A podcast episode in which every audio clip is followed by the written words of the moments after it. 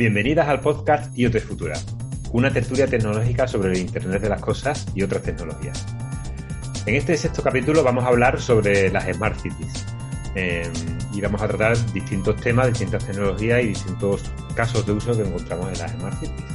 Eh, como siempre, o como venimos haciendo desde el, desde el capítulo anterior, el capítulo 5, vamos a empezar con una sección de recomendaciones donde nuestros participantes pues, nos pueden recomendar cualquier cosa, desde una página web, un lenguaje de programación, un libro, un podcast, lo que sea. Eh, os recordamos que podéis ver todos los capítulos y los enlaces, y ahí podéis encontrar los enlaces a YouTube y, a iVoox en la página web de yotefutura.com barra podcast donde además tenéis la descripción un poco del capítulo, los enlaces a estas recomendaciones que os decimos, a los temas que se tratan y, un poco es la página de entrada para toda la información. Eh, y por supuesto os lleva a los canales de YouTube y de iVoox. Eh, también tenemos una cuenta en Twitter, arroba IoTfutura, mmm, donde todos los días se publica una pequeña sección de, noticias sobre tecnologías relacionadas con el IoT eh, son bastante interesantes y son cortitas de leer también y te mantienen un poco al día de, por, dónde va, por dónde van las cosas. Además tenemos un, una dirección de correo electrónico, podcast.iotfutura.com, donde podéis escribir pues vuestros comentarios, propuestas de capítulos o correcciones de cosas que digamos mal, por ejemplo, cualquier cosa que, os apetezca. Eh, además, si en vez del correo electrónico queréis utilizar los comentarios tanto de la página web como de YouTube o del propio iVoox, pues igual están todos los comentarios bienvenidos y se intentarán responder. Eh, sí que nos gustaría que le dieseis a like a los episodios, os suscribáis y tal, porque la verdad es que eh, hace bastante ilusión. Eh, y además aprovecho para, para, agradecer a todos los, nuevos visitantes de, que tenemos de los últimos capítulos, que están siendo muchos, está creciendo bastante. Eh, ahora da un poco de respeto porque tenemos un poco más de responsabilidad que cuando éramos solamente cuatro gatos. Eh, muchísimas gracias a todos. ¿Eh? Eh, también empezamos diciendo la fecha, porque en internet se dice que si los podcasts, que si los vídeos, que hay que hacerlos un poco atemporales. Bueno, pues yo, como hablamos de tecnología, pues es interesante decir la fecha y el momento en el que estamos, por si decimos alguna cosa fuera de lugar, que luego se diga, bueno, que en 2021 se pensaba. Eh, hoy es 4 de marzo del año 2021, el primer año después de la pandemia del coronavirus, o del primer coronavirus que nos ha llegado a, Europa. y son las 9 y 9 de la noche. Eh, hoy tenemos eh, de nuevo a nuestros tertulianos que empezamos a ser, yo creo que ya todos habituales, ¿no? Eh, tenemos a Absel Hernández. Bueno, Absel, faltaste tú en los últimos, por lo menos en el último no pudiste estar. Así Sí, que te en el damos. último ¿eh? pero aquí estoy ya de vuelta. Te conectas desde Sevilla, tu CPD virtual, tu data center con tus servidores controlándolo todo. Eh, ¿Qué tal van esas criptomonedas, Absel? Porque el Bitcoin eh, lo compraste en un momento bastante bueno, ¿eh? Después de Elon Sí, Musk con sus cosas. pero para las personas que no tenemos muchos euros tampoco, eh, el ver, el ver eh, los disparates de subidas y bajadas, la ¿Se ha verdad es que desinflado ya? ¿Se ha desinflado ya o sigue aquello subiendo? no, no, sigue, ¿eh? ¿Sí? Ah, Bueno, eh, depende del día que lo mires. Muy bien. Tenemos a Conchi Muñoz. ¿Qué tal, Hola. Conchi? También se conecta desde Sevilla. Tenemos a Félix Sontañón. Félix también desde Sevilla. ¿Qué tal, Félix? Buenas, ¿qué tal? Félix ya también en su tercer capítulo con nosotros. Félix ya es uno de los habituales. Y tenemos de nuevo a José Juan Mora, que el capítulo anterior fue el de blockchain y hoy eh, repite con nosotros y también esperamos poder contar con él en los próximos capítulos. Mora se conecta desde Madrid, ¿verdad, Mora? Sí. Muy bien. Y el que os habla, Juanma Muñoz, que luego me, me escucho el capítulo y nunca me presento yo, pero bueno, Juanma Muñoz, que soy yo. También me conecto con esto desde Sevilla. Bueno, las Smart Cities, uf, la verdad que hay muchísimo que hablar. Un poco las Smart Cities, eh, el concepto, mm, tampoco hay un concepto, un poco es como el IoT, ¿no? Al final es un conjunto de tecnologías, de casos de uso, tecnologías que ya existen, que se están implantando poco a poco. Eh, o por lo menos eso es lo que, lo que conocemos por Smart City. Siempre conocemos que si eh, las farolas que captan la electricidad y la recogida inteligente o controlada por lo menos de residuos y tal. Em, veía, preparando el capítulo veía una, frase interesante y que decía que la gestión de las ciudades ha dejado de ser las tres B. Las tres B son em, baches, basuras y bombillas. Y, me pareció bastante curioso porque, no sé, no, no había escuchado nunca. Y es verdad, ¿no? A lo mejor ahora, hoy en día empieza a tener bastante más tecnología em, circulando por la ciudad. Lo que os decía que mm, es difícil dar una, definición de qué es una Smart City. Hay muchas propuestas eh, de ciudades concretas y se nombran Smart City, pero cuando entras un poco más en el proyecto, lo que vemos son eh, casos de uso concreto, que, sí, que evidentemente es un pie puesto ya en lo que sería una Smart City, ¿no? Y, se habla pues desde monitorización ambiental, incluso ubicada los monitores ambientales en los propios autobuses de línea. Eh, se empieza a hacer ya ciertas mezclas de, de, tecnologías para obtener datos y hacer una gestión adecuada. Pero yo creo que tal como vamos a ir desgranando durante el capítulo, eh, mm.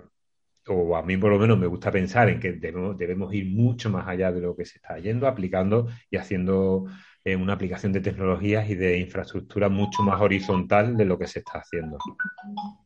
Porque creo que podemos caer de nuevo en tener silos de información y en tener eh, aplicaciones muy concretas en las que al final cuando se quiere hacer una interoperabilidad entre ellas y hacer compartición de datos y tal, Mm, nos va a pasar como nos ha pasado anteriormente en la tecnología, que aquello es un caos de protocolos, tecnologías y, silos de datos, ¿no? Llamamos silo de datos a cuando tienes el dato que reside en un solo sitio y donde es complicado acceder por temas de compatibilidad del propio dato o de seguridad o de, a quién se lo, se lo entregas, ¿no? Em, tengo una lista importante de temas. Eh, quizá una, una de. Dime, dime, Félix. No, bueno, yo a lo mejor me quisiera, ya que estás pidiendo un poco de definiciones, yo me quisiera avanzar pues poniendo la, lo que es la definición un poco que yo manejo para Smart City, ¿no?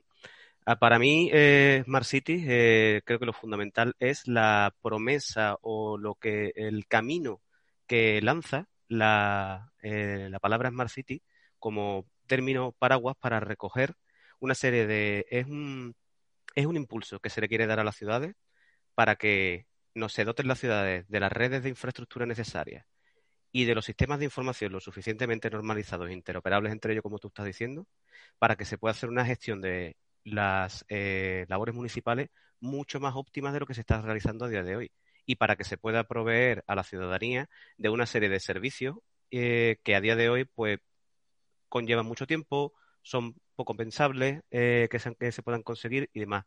Por eso desde 2013 creo que es que se fundó la red de ciudades inteligentes aquí en España.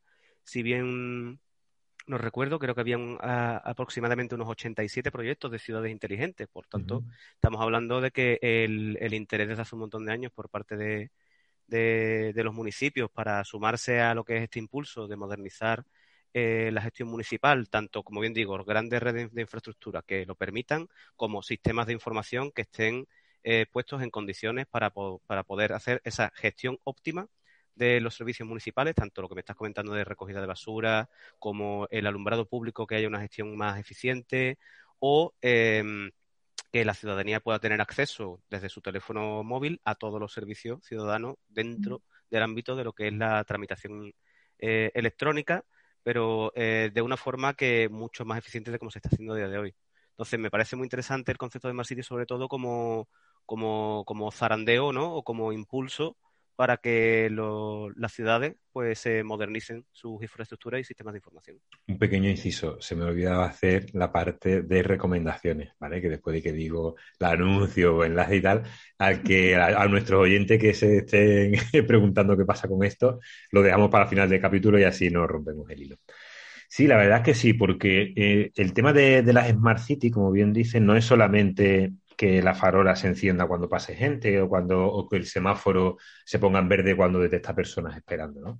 Eh, la, em, la propuesta de Smart City tiene que ir mucho más allá y mucho y el ciudadano lo tiene que notar más en la gestión que se hace de tanto trámites públicos como de, del propio funcionamiento de, de los organismos, ¿no? Claro, ahí eh, tiene mucho que ver. Tú dices 2013, tiene bastante sentido que sea 2013 porque he estado viendo el, em, la propuesta que se llama Fireware, ¿vale? No confundir con Firewire. Firewire, como cable de fuego, es el protocolo de conexión eh, de los ordenadores de datos, ¿vale? protocolo de conexión de datos.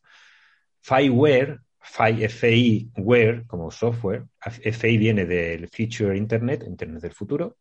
Eh, es una propuesta eh, que sale en 2012, creo que he estado viendo, eh, de la Unión Europea y es una, propuesta para tener interoperabilidad entre aplicaciones, compartición de datos, hay una API estándar y hay una serie ya de plataformas y de... Claro, va orientado a eso, va orientado a que las gestiones del ayuntamiento eh, de los ayuntamientos y de la, y de la municipalidad, ¿no? Como se suele decir, se pueda ser más ágil, incluso pueda estar fuera del ayuntamiento. Gestionada internamente, pero fuera del ayuntamiento. Había un caso, eh, era una ciudad en Estados Unidos, que lo que hicieron fue, eh, creo que eran las licencias de no sé si era licencia de conducir, no era, eso era en Estados Unidos, no sé si era la licencia de conducir, no, me suena, puede que fuese la licencia o de obra o de parking o de alguna cosa así, y la sacaron a, empresas externas. Y lo que hicieron fue, pues el ayuntamiento controlaba toda esa gestión, pero no la daba al ayuntamiento, la daba a empresas externas. La consecuencia era que la gente obtenía los OK de las licencias de un día para otro. Una cosa que en España sería alucinante. Mm, ya luego habrá que ver cómo se traduce todo esto, ¿no? En costes y tal. Pero es un poco a lo que deberíamos ir eh, dirigidos, no solamente cablecitos de comunicaciones, sino mucho más open data y, descentralización sin perder el control, obviamente, y la seguridad. Y, ahí tenemos el tema de, de, blockchain, que luego hablaremos de ello, que nos puede dar un gran, un gran aporte, ¿no? Hombre, aquí, si me permite, el tema de las Smart Cities, realmente yo creo que, que, eh, vosotros lo, vais a definir perfectamente con el uso de blockchain, o sea, el uso de nuevas tecnologías aplicado a la gestión eficiente, como comentabas antes, de las ciudades. El problema y lo que hay que lograr solucionar es que las ciudades van creciendo poco a poco y parten de una serie de sistemas que ya están desplegados que no podemos convertir eh, una ciudad de la noche a la mañana en una ciudad inteligente, eh, porque no podemos eh, eliminar todo lo que hay y hacerlo todo nuevo. el coste de, probablemente es inasumible, salvo que vivamos en algún emirato, en algunos proyectos de estos de ciudades inteligentes que tienen que te construyen una ciudad en un año. Entonces, ahí el tema de la interoperabilidad de datos de cara a un sistema que probablemente salga en un, concurso público dentro de cinco años, que se tenga que conectar con otro sistema, que salga en otro concurso público dentro de diez, pues yo creo que es fundamental. Si no, vamos a tener realmente una ciudad eh, tonta y no va a ser una Smart City. Claro, pero, pero quizás ahí, claro, ahí también hay un problema que a mí no me gustaría entrar ya en ese tema porque no me hace mucha gracia el tema de la política, ¿no? Tú al final tienes que iniciar un, quizá la ventaja de los Emiratos Árabes son dos, el dinero y que no hay política. no hay va a haber cambio de gobierno, con lo cual puedo empezar el proyecto ahora tranquilamente y terminarlo dentro de 12 años. pero, claro, eh, pero sin embargo, quizá la comunidad europea ha hecho bien ya empezando proyectos de este estilo y lo que no sé, porque no lo conozco muy bien, es hasta dónde llega esa, esa obligatoriedad o esa obligación de, que todo sea abierto. Porque igualmente yo teniendo un estándar puedo implementarlo parcialmente o no estar correctamente implementado o, decir que implemento una API de acceso a datos y de, y de, y de funciones de aplicación y luego realmente por detrás no es todo lo útil que, haría falta, ¿no? Entonces pasa un poco, yo creo, yo creo que en, que en tecnología va a terminar ocurriendo un poco como en la construcción, que va a haber que hacer visados de proyectos y dar certificaciones de que los proyectos cumplen y son integrables dentro de un, de un proyecto más grande, ¿no? más ambicioso. Vamos, yo sé que la, o sea, una Smart City al final no es, la, interoperabilidad es una cosa básica si verdaderamente queremos que todos los servicios municipales puedan estar conectados unos con otros y al final, independientemente del punto nuestro de consumo o de, información, ¿no? Por ejemplo, pues cuánto está gastando el ayuntamiento en materia de, farolas y de iluminación, o este proyecto, esta obra, que yo tuviera un código QR y del tirón fuera el contrato público que se adjudicó, o mm, que pudiera tener alertas en mi móvil de, asuntos meteorológicos, todo ese tipo de, de, asuntos, pues sí, la interoperabilidad es muy importante. Yo creo que la W3C está haciendo ahí un esfuerzo bastante bueno a la hora de normalizar, eh, me pongo un poquito técnico, ¿vale? De normalizar vocabularios dentro de, lo que son sus proyectos de web semántica y demás, de tal forma que les está lanzando y tiene una, tiene una división, la W3C, específica para este tipo de asuntos, para Open Data y para Smart City. De tal forma que da igual el ayuntamiento que sea, que si lo que vamos a estar lo que va a estar haciendo el ayuntamiento es un proyecto de, de pues imaginemos, por ejemplo, de contadores inteligentes de electricidad, pues la forma de tú organizar la base de datos para esos contadores que se utilicen esta serie de vocabularios estándares que garanticen la interoperabilidad con, independientemente del proveedor que tú que tengas del, del, lo que es el contador puramente en sí. Cuando aquello acaba en el ayuntamiento, aquello acaba traducido a un vocabulario estándar y eso, pues si es un vocabulario estándar propuesto por la W3C, lo puede tener el Ayuntamiento de Madrid, lo puede tener el Ayuntamiento de Sevilla, entre ellas serían interoperables, nos permitiría dar ciudadanía incluso poder hacer una comparativa de mm, de, esos, de esos sistemas o de los gastos de los consumos, porque todo está normalizado con el mismo vocabulario. Y ya digo, si, si, bien no hace falta hacer una normalización de proyectos, en, en la contratación pública, y eso sí que depende única y exclusivamente de los técnicos municipales, que de la voluntad por parte de los técnicos municipales, sí que podrían estar recogiendo cláusulas específicas de eh, usted que le contrató a su empresa la realización de este proyecto, tiene que obligatoriamente que cumplir con estos estándares del W3C en materia de interoperabilidad para permitirme a mí como responsable municipal eh, garantizarme la interoperabilidad de esas fuentes de datos con las que va a estar trabajando y evitar esos silos de información, ¿no? Que comentabas al principio. Yo aquí hay un tema, yo no soy experto en, Smart City, es decir, no, no, eh, eh, no, trabajo con, temas de Smart City, ¿no? Vosotros sí. pero yo desde fuera, el, el, tema de la Smart City me, me genera muchísima, muchísimo interés, ¿no? Y se lo comentaba a Juanma, ¿no? Eh, oye, tal, el tema de las Smart City creo que es un tema muy interesante porque eh, genera mucho debate. Aquí estamos hablando de, del protocolo al proceso del ciudadano, ¿no? Y, y eh, impacta en tantos aspectos en, la ciudad y en el ciudadano que, que, que, un poco es por dónde empiezan, ¿no? Es, empiezo con los procesos, empiezo con los datos. Es importante saber que el camión de basura eh, va a pasar o no va a pasar. Eh, o sea, creo que, es un melón tan grande que ya sea desde el punto de vista político, eh, administrativo, tecnológico, las mismas compañías ¿no? que están interesadas, creo que hay una, no sé si vosotros lo, lo, veis así, ¿no? Pero es como una, una ansiedad por decir, oye, pero ¿por dónde empezamos, no? Eh, fijaros que todos los proyectos son, son muy difíciles de, de, concretar, ¿no? Y muchas veces se concretan en cosas muy específicas que, defraudan un poco. Al gran público, ¿no? Y es, bueno, estas, al final es una aplicación para, para informar de, de, la basura o de que pasa el autobús. Claro, eh, no, no es un gran impacto en el ciudadano, ¿vale? A nivel tecnológico sí es un avance porque te permite ir desplegando poco a poco esa tecnología para hacer integraciones. Pero creo que estamos en, estamos, no, bueno, o estáis, los que estáis trabajando en temas de Smart City, en una situación un poco ahí de, eh, vamos a abrir el melón, el melón se ha abierto, empezamos a hacer tajadas y, no es que sea demasiado grande que no lo podamos abarcar, sino que hay tanto trabajo que, y, sobre todo es tan disruptivo, ¿no? Y, después hablaremos de blockchain, eh, como comentaba Juanma, ¿no? pero ya no, ya no blockchain, sino yo creo que el, el, gran reto de Smart City como tal es cómo paso de algo centralizado donde, eh, como, como, tú decías, Félix, hay unos técnicos de un ayuntamiento que tienen el control sobre un dato, tienen su responsabilidad sobre ese dato, ¿no? ¿Cómo convierto eso en algo que sea una, un grid de computación, algo distribuido, donde ya el dato no es mío, pero sigo siendo responsable. O sea, hay un, cambio de paradigma brutal, ¿no? Total. Creo que, que, se está trabajando en muchas líneas. Yo por lo menos leo, ya digo, soy, soy inquieto con el tema de las Smart Cities, aunque no sea experto. Veo que hay muchas líneas de trabajo, hay mucha gente trabajando. Falta un poco, no te voy a decir el empujón, pero falta el momento ese en el que empiecen las cosas a conectarse, a ser autónomas, a que el ciudadano, ¿no? Como, decías tú, oye, yo, quiero acceder al, eh, comentabas antes, el, oye, el, QR para saber en qué compras se ha hecho, ¿no? En qué pedido se ha hecho.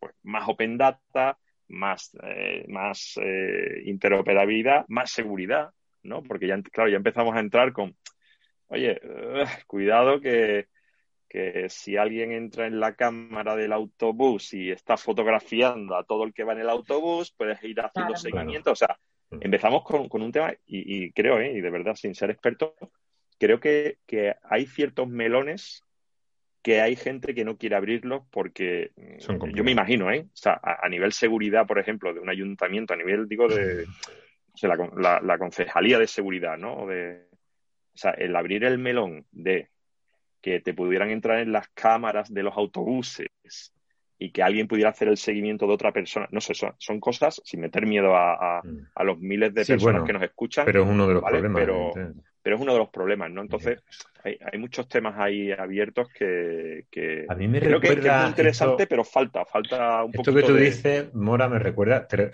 acuerdas de la, de la película, de la revista eh, Solo Programadores? Hombre, claro que sí. En, la, en aquella revista de los años 90 eh, había un, uno, un artículo donde el dueño de un edificio quiso visitarlo. Estaba en el edificio en construcción y le pusieron unas gafas oscuras y una venda en los ojos, ¿no? Para llevarlo hasta la última planta del edificio le enseñaron el ático. Un ático precioso, lleno de plantas, con el jacuzzi, con todo. Y cuando dijo, ah, está estupendo el edificio, venga, pues vámonos, le ponen otra vez la venda en los ojos y se lo sacan del edificio. ¿Por qué? Porque el resto del edificio no estaba hecho. Entonces, me recuerda un poco esto, me recuerda un poco, em, es lo que os digo también, como los rendimientos políticos, y al final esto, y no quiero hablar de este tema, pero eh, se miden de cuatro en cuatro años, incluso a veces menos, incluso a veces se quiere que el primer año todo esté ya empezado, hecho y tal. Al final yo necesito poner la etiqueta Smart City, aunque yo lo único que haya hecho ha sido cambiar las bombillas a LED. Y, ese es mi proyecto de Smart City, la he cambiado a LED. O he hecho una programación de, encendido de la ciudad un poco más organizado del que hacía antes. ¿Y qué ocurre? Que falta, en mi opinión, eh, una infraestructura básica. Es, como, es como intentar, em, es como hacer una urbanización de casa sin haber hecho las calles primero. Esto es lo mismo. Alguien tiene que hacer las calles primero y tiene que hacer las canalizaciones y tiene que hacerlo todo. Porque mm, si queremos de verdad que haya esa interoperabilidad con la que soñamos y nos encantaría, tiene que haber primero una infraestructura horizontal común, la más básica posible y de gestión se vería como, porque al final las gestiones públicas vemos que pasan a manos privadas y tal, pero bueno, al menos que fuese un funcionamiento neutro, llamémosle. Sí, con ciberseguridad intrínseca. Sí, sí, sí, No, no, eso solo que, que la seguridad, la ciberseguridad de esos sistemas sea intrínseca desde el diseño hasta la puesta en marcha de, esos sistemas que se desplieguen. Hmm. Hablamos de los coches conectados, por ejemplo. El otro día había una noticia eh, de esa friki que, no, no, sé si era Firestone o Michelin, no me acuerdo, creo que os puse la noticia, creo que era, no me acuerdo, no sé si era Michelin. Había hecho una rueda inteligente que avisaba a una rueda, ¿eh? Rueda de coche, que cuando detectaba un derrape, una, un, em, ¿cómo se llama esto, no? Una, em, cuando el coche derrapa por hielo por agua, un aquaplaning, cuando, ¿vale? Cuando detecta algo así en la carretera, avisa al resto de coches. Que tú dices, madre mía. Bueno, todo el mundo, no sé si todo el mundo debería tener no sé cómo de estándar es esto. O sea, yo no sé si todo el mundo tiene que tener ruedas Michelin, ¿vale? Todos los coches de alrededor. O, ya están dando por hecho que todos los coches se van a comunicar con un protocolo estándar. ¿Qué ocurre? Si tú esto lo haces así, No sé qué tecnología de comunicaciones utilizará, espero que sea inalámbrica y no haya que ir conectados los coches uno con otro, como pueden ser los escalestris. Como en la feria, ¿sabes? como los coches de la feria. Vamos a poner un tendido eléctrico en las carreteras. Vale, entonces, tiene que ser una, una infraestructura, o sea, unas comunicaciones inalámbricas, obviamente, que tendrá un cierto alcance, pero imagínate que tú te lo quieres llevar a algo más. O sea, tú quieres, tú quieres eh, decir que hay una, grieta importante en la carretera. Ya no te vale con informar a los coches que vienen atrás, atrás justo. Tendrás que decírselo a coches que están a kilómetros de distancia y, y decirle que esa carretera está inoperable, que imaginaos algo así. Para eso hace falta una infraestructura de comunicaciones, sea 5G, sea antenas colocadas al pie de la, de la carretera, lo que sea. Esas comunicaciones que se llaman bueno, con los vehículos conectados existen como varias siglas, ¿no? V, V2V, es decir, D2V, vehículo a vehículo significa vehicle to vehicle, vehicle to infrastructure, v, 2 i V2I y V2P, vehicle to person. Es decir, que el vehículo se tiene que poder conectar y comunicar con muchas, con muchas, con muchos sistemas distintos. Y esto no podemos pretender que Citroën haga algo, Mercedes haga otra cosa, Audi otra, y pues esto puede ser increíble. Quizás el, mercado precisamente de automovilístico sean quizás los que más fácil tenga para hacer cosas estándar, porque ya tienen muchas cosas estándar. ¿no? Es solo un ejemplo.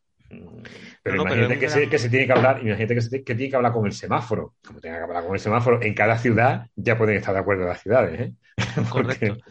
Es que me parece un gran ejemplo lo del, coche conectado, primero, porque los incentivos de mercado que hay para que lleguemos a ese estadio con el coche conectado son tan fuertes, las inversiones están siendo tan grandes y las necesidades de tener las, ciudades con unas infraestructuras de servicios de comunicaciones, estamos hablando de eso, por el 4G, el 5G, y que haya muchas antenas y que haya mucho radio, mucho radio enlace, todo muy fuerte, con muy poca latencia. Esos incentivos para el coche autónomo son tan fuertes que creo que eso mm, va a ser lo que va a poner de manifiesto que sí que era posible, que las ciudades estuvieran, eh, que hubiera una infraestructura de comunicaciones muy fuerte. Creo que va a dejar un poco incluso con el, con el culo al aire a los que desde 2013 o desde incluso antes llevan las ciudades con todas estas cosas de los Smart Cities, diciendo que hay que poner infraestructuras de comunicaciones para el propio uso del ayuntamiento y tenerlas listas y tenerlas preparadas y cosas con incentivos de mercado tan fuertes como el coche autónomo lo van a conseguir desde el lado privado antes. Y van a demostrar que sí que era posible. Sí, hombre, y eso, y de mano, de mano de los operadores con el tema de 5G y la parte de Edge Computing, porque la 5G, eh, una de las cosas que trae es el, el Edge Computing, que es la, llevar la computación, en vez de tenerlo todo centralizado en la nube, llevarlo a las casetas de las antenas de la repetidora, ¿vale? De manera que tú puedes tener aplicaciones corriendo directamente en la ubicación donde está la antena. Eh, con cacheo de imágenes, imaginaos, ¿no? Que queremos hacer realidad virtual, con cacheo de imágenes locales y todo eso. Eh, además, va a permitir, se supone, el 5G, no sé en qué punto estarán, ¿eh? de despliegue o de si no tenemos que esperar al 6G, pero sí va a permitir comunicación antena-antena directa sin pasar por los backbone, ¿vale? De manera que lo que ellos llaman handover, que es el, cambio eh, de una antena a otra, de una zona de cobertura a otra, se haga directamente entre las antenas y no pase por centralitas. Es decir, que sea todo muy rápido, permita mucha densidad y tal. Es verdad que a lo mejor la solución puede ser 5G o, la red LoRa, ¿no? Como decíamos el otro día, ¿no, Félix? Eh, porque son redes que permiten también eh, a larga distancia y quizá eh, una, posible solución, o incluso LoRa podría ser una red de backup, imagínate. imagínate para infraestructuras críticas. Tú le vas a poner solo 5G a un túnel, por ejemplo, o a un puente, pues a tú dices, bueno, le puedo poner 5G, le puedo poner LoRa, porque LoRa me va a consumir cero y me puede dar una segunda vía de comunicación.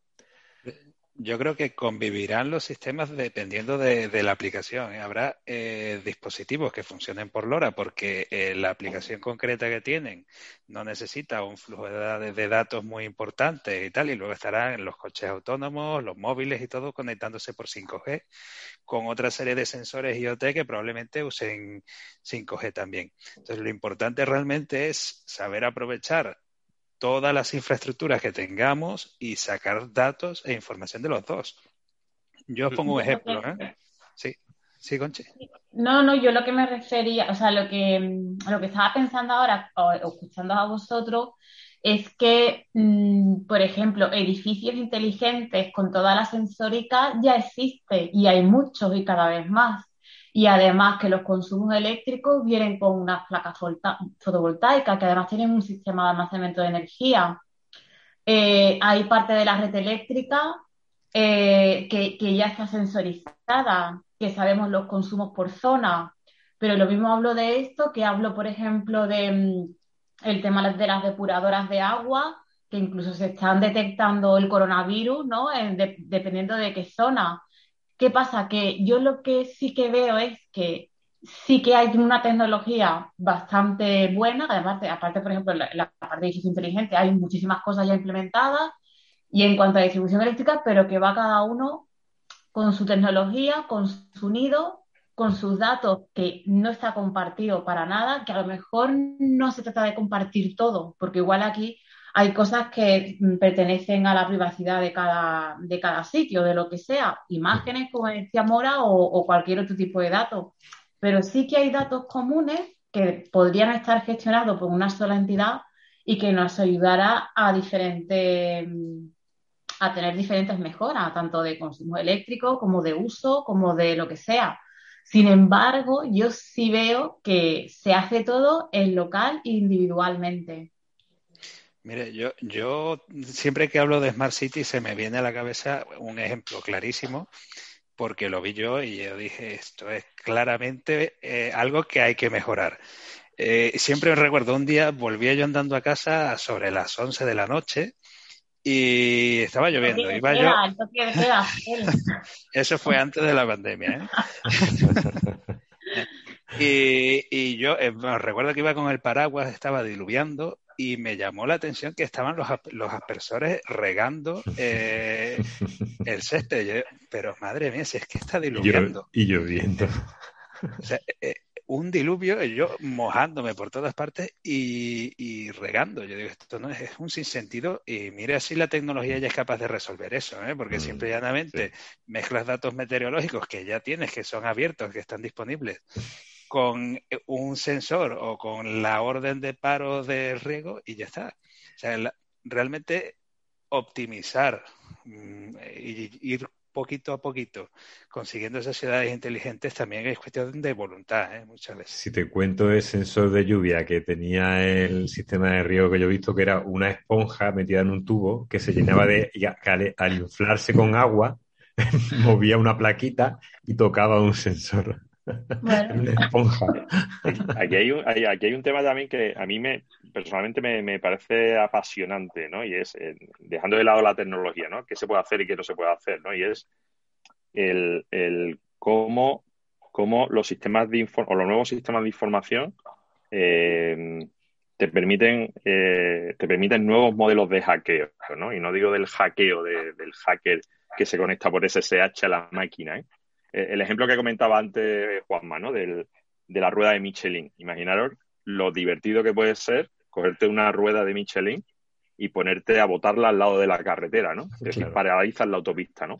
Esto es algo que, es curioso en el mundo de, sobre todo de Smart City y de IoT, y es, eh, la, gente de ingeniería nos centramos mucho en los problemas de ingeniería, ¿vale? Y resulta que estamos poniendo en marcha una serie de sistemas que permitirían eh, bloquear la ciudad con cosas sencillas y no tiene nada que ver con tecnología ni con seguridad, ¿no? Es decir, que los semáforos se hablen entre ellos en base al comportamiento de ciertos objetos en una calle podría desembocar en que alguien con un coche de cartón, me lo invento, ¿vale? que reflejase y tuviera focos, pudiera em, variar el comportamiento de esos semáforos, ¿no? Yo creo que el reto de, de la Smart City no solo es tecnológico, creo que, las, las, telcos con el 5G y, las redes que comentáis, ¿no? El, eh, la computación distribuida y tal, eh, pues están ahí y se pueden aplicar, pero creo que para mí el reto de la Smart City es, vale, pero, pero esto cómo va a funcionar, porque si lo que va a funcionar es que el semáforo vea pasar coches o cosas que ellos creen que son coches y me comporto, eh, y si pasa alguien vestido con un coche o si alguien le pega un fogonazo a un, ¿sabes? Eh, ¿Qué ocurre en eso, no? Porque después ya, ya no es culpa de la tecnología, es decir, la tecnología funciona, ¿no? Eh, o sea, este tipo de cosas creo que son las que eh, muchas veces quedan fuera del debate. Ahora están muy controladas, ahora atacar la, atacar, es que, es que precisamente los semáforos es muy complicado. muy complicado. Pero, ese, ejemplo que dices pasó hace dos años, eh, bueno, y pasa mucho con inteligencia artificial, ¿eh? Sobre todo la que se, la inteligencia artificial aplicada a cámaras de vigilancia y de detección de personas. Eh, hace un par de años, creo que fue, la Comunidad Europea quiso poner obligatorio, em, porque creo que ya es obligatorio que los coches a partir de cierto momento de fabricación detecten las señales de tráfico, las de velocidad y te adviertan. Querían poner que las limitasen. Y yo lo primero que pensé cuando vi la noticia fue lo que tú dices. Digo, bueno, entonces me pongo en la autopista, de repente levanto un cartel de 20 y lío una tremenda, porque pega todo el mundo un frenazo. O sea, eso sería imposible.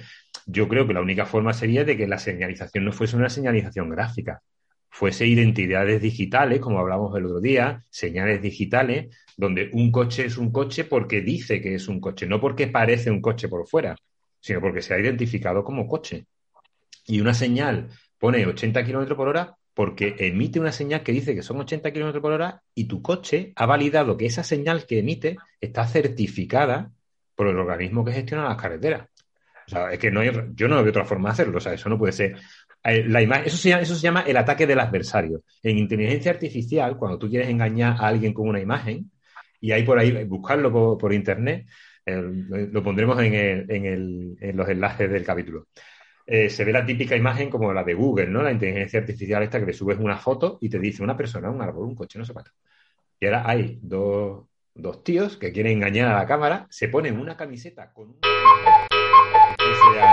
Se ha, cortado, está emocionado contando la anécdota ya no, me da cuenta. luego lo cortamos, lo pegamos, le ponemos unas campanitas y para adelante. Eh, estamos grabando ya, ¿eh? Lo que estaba diciendo, eso se llama el ataque del adversario y tú ves un, sistema capaz de reconocer personas, pero como la persona lleva una camiseta con ciertos dibujos en, impresos en la camiseta, ya no lo detecta como persona, porque las redes neuronales, cuando van pasando capas, van haciendo las transformaciones de imagen, los giros, no sé cuántos, se pierde. Se pierde. Y son, y son gente que saben cómo funciona, evidentemente, y prueban ciertos patrones. Es decir, que al final hay muchísima tecnología, la inteligencia artificial evidentemente eh, apoya muchísimo todo esto, pero tú no puedes pretender que un coche frene porque ha visto un círculo con un, círculo blanco con el borde rojo que pone 20 en una autovía donde debería poner 120, ¿vale? O, vamos, yo, en mi coche detecta las señales de tráfico, pero detecta las señales de las mías y las de la calle de al lado. Ve 40 en la vía de servicio y ya cree que hay que ir a 40 y ya se pone nervioso. Mm, no puede, no puede funcionar la cosa así. De todas formas, al final, yo creo que la tecnología, con todos sus fallos, eh, siempre viene a facilitarnos la vida. ¿eh? O sea, fallará, pero en el 90% de los casos nos ayudará y nos, eh, nos quitará de algún problema o lo que sea. Ahora, mientras llegamos hasta ahí, pues los cohetes explotan, mientras mm. pruebas, habrá accidentes, pero cuando lleguemos realmente a la tecnología eh, a un estado de madurez suficiente, mm, va a ser mucho más seguro. Ir en ese coche conectado por 5G, eh, conectado con el semáforo y conectado con mil cosas más, que nosotros que si nos distraemos con el móvil, que si nos distraemos con la música, cambiando de canción, cambiando de radio. Con lo cual, al final del camino, yo siempre soy bastante optimista por el camino pasarán muchas cosas, seguro, ¿eh? De ciberseguridad, de todo. yo creo, que sigue siendo más importante el tema de una infraestructura común y horizontal y neutra, por darle ese nombre, que, realmente el tema de qué tecnología final va embarcada en un coche, ¿no? Me parece que... Pero lo que, yo, lo que yo veo más, más complicado ¿sabes? Con todo esto que decís, yo lo que yo veo más complicado es que estamos pensando quizá en tiempo real. Cuando las aplicaciones son en tiempo real y tiene que ser un dato rápido, fiable, porque detrás de eso hay una serie de acciones y tal, es cuando se complica mucho, mucho los sistemas, pero cualquier sistema a tiempo real es lo que más complica, la velocidad de datos y todo eso.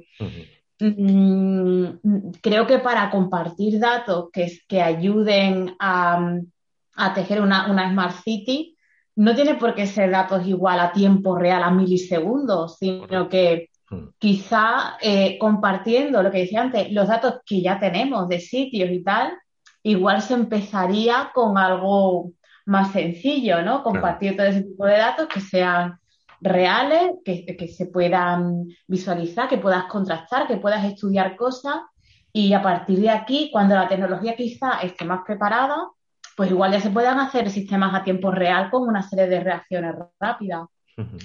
Yo, que creo, de esta forma que... Sí, dale, dale. No, que yo, creo, que, será siempre sistema, y, perdona, eh, que, será, eh, eh, que será Edge Computing siempre, porque el coche no puede esperar a que el semáforo le dé una orden. Si el semáforo falla, ¿qué hace el coche?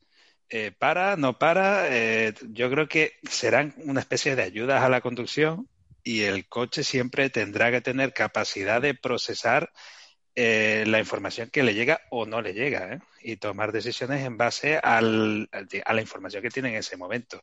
Con lo cual, mm, el edge computing aquí también tiene mucha importancia. O sea, ese coche tiene que ser realmente autónomo y adaptarse a las condiciones que vea en el ambiente.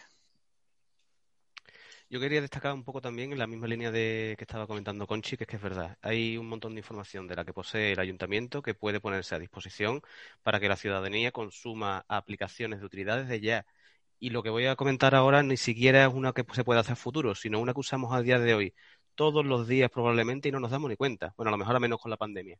Y es que ya incluso en el propio Google Maps, cuando hacemos búsquedas de ir de un sitio a otro, se nos recomienda, mira, puedes, puedes, puedes coger este autobús aquellas ciudades que, sus, eh, que han hecho ya los ejercicios en condiciones de tener los horarios de los autobuses bien puestos en Internet o los autobuses sensorizados, ¿no? Por ejemplo, el caso de Sevilla, que es la ciudad en la que vivo, ocurre. Los horarios de parada de los autobuses los tienes en, la, en, la, o sea, en las paradas de los autobuses.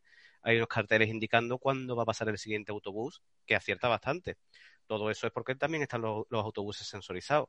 Y esos datos que están sensorizados de los horarios de autobuses los comparte el Ayuntamiento de Sevilla con Google Maps y por eso lo podemos consumir tanto en Google Maps como en la propia aplicación de USAM, que es la empresa metropolitana de autobuses de aquí de Sevilla. Todo la, cada vez que encontráis dentro de Google Maps esa posibilidad, bien sea en Madrid, en Barcelona, en Sevilla, en Valencia, en la ciudad que sea, de, que una ruta te recomiende el propio Google Maps, la ruta de autobús, es porque la empresa municipal de que corresponda, que, que, lleve el tema de los autobuses en cada una de las ciudades, está poniendo esos datos a disposición para que Google Maps pueda utilizarlo. De la misma forma que os comento, eh, echarle un vistacillo, además, cuando terminemos esta charla, si queréis. Si abrís Google Maps, ponéis la foto satélite y hacéis un poquito de zoom, ahí veréis en la nota de copyright cómo esas ortofotos o esas fotografías aéreas muchas veces son, las está cogiendo Google Maps directamente de la infraestructura de datos geoespaciales del Instituto Geográfico Nacional o del Instituto de Estadística y Cartografía de la Junta de Andalucía, si, ah, es de Andalucía, digo porque lo conozco, y así sucesivamente. Y eso es porque los institutos de, los institutos de, cartografía de, de España, pero de Europa, llevan más de una década a través de la iniciativa ISPIRE, que es una iniciativa a nivel europeo, normalizando eh, los sets de datos de infraestructuras de datos geoespaciales, de tal manera que entre todas ellas hablan el mismo vocabulario y son interoperables, aunque la custodia del dato lo tiene cada uno de los responsables municipales o autonómicos que va, que va tocando, o país, ¿no? si es el caso de, a nivel de país. Pero todas ellas utilizan el mismo, vamos a decirlo para que la gente lo entienda, sistema de base de datos, es más complicado que eso, ¿de acuerdo? De tal forma que cuando un tercero como Google quiere presentarte esa información, que es una información pública, la de las fotografías aéreas que cogen los, gobiernos, ¿no? Municipales, locales o autonómicos, según corresponda. Cuando las quiere presentar para que la consumamos en forma de aplicación como es Google Maps, pues puede acceder a través de un punto de consulta único que le devuelve la información normalizada y Google no tiene que estar integrando, por lo menos en Europa, eh, venga ciudades y venga ciudades y venga ciudades distintas las ortofotos que tenga hay un punto único de consulta a través de la infraestructura de datos espaciales de España, por ejemplo, para consumirla, a través del IGN, el Instituto Geográfico Espacial, creo que es, ¿no? Instituto Geográfico Nacional, SOR, perdón. Entonces, eso me parece a mí un buen ejemplo hmm, de, aunque sea solo para la información geográfica, de cómo. nada menos, nada menos, porque a partir de ahí, la de servicios que se montan sobre la capa de mapas de Google, sobre. Es decir, mm, yo no, no conocía eso, la verdad que me sorprende bastante. Pensaba que todo era trabajo de Google y me alegra bastante que al final eh, Google esté tirando de, esos recursos locales, ¿no? Sí, sí, la verdad que es bastante interesante, porque una de las cosas que yo, de las pegas que yo le veía a todo este sistema, que digo, bueno, y el día que Google diga que cierra o que nos va a cobrar por visitar el mapa o qué, va a pasar con todo eso. Pero me tranquiliza bastante que esas imágenes ya de cerca, ¿no? Me imagino que las de arriba, las de más arriba son quizás fotos, ¿no? La verdad es que no lo sé.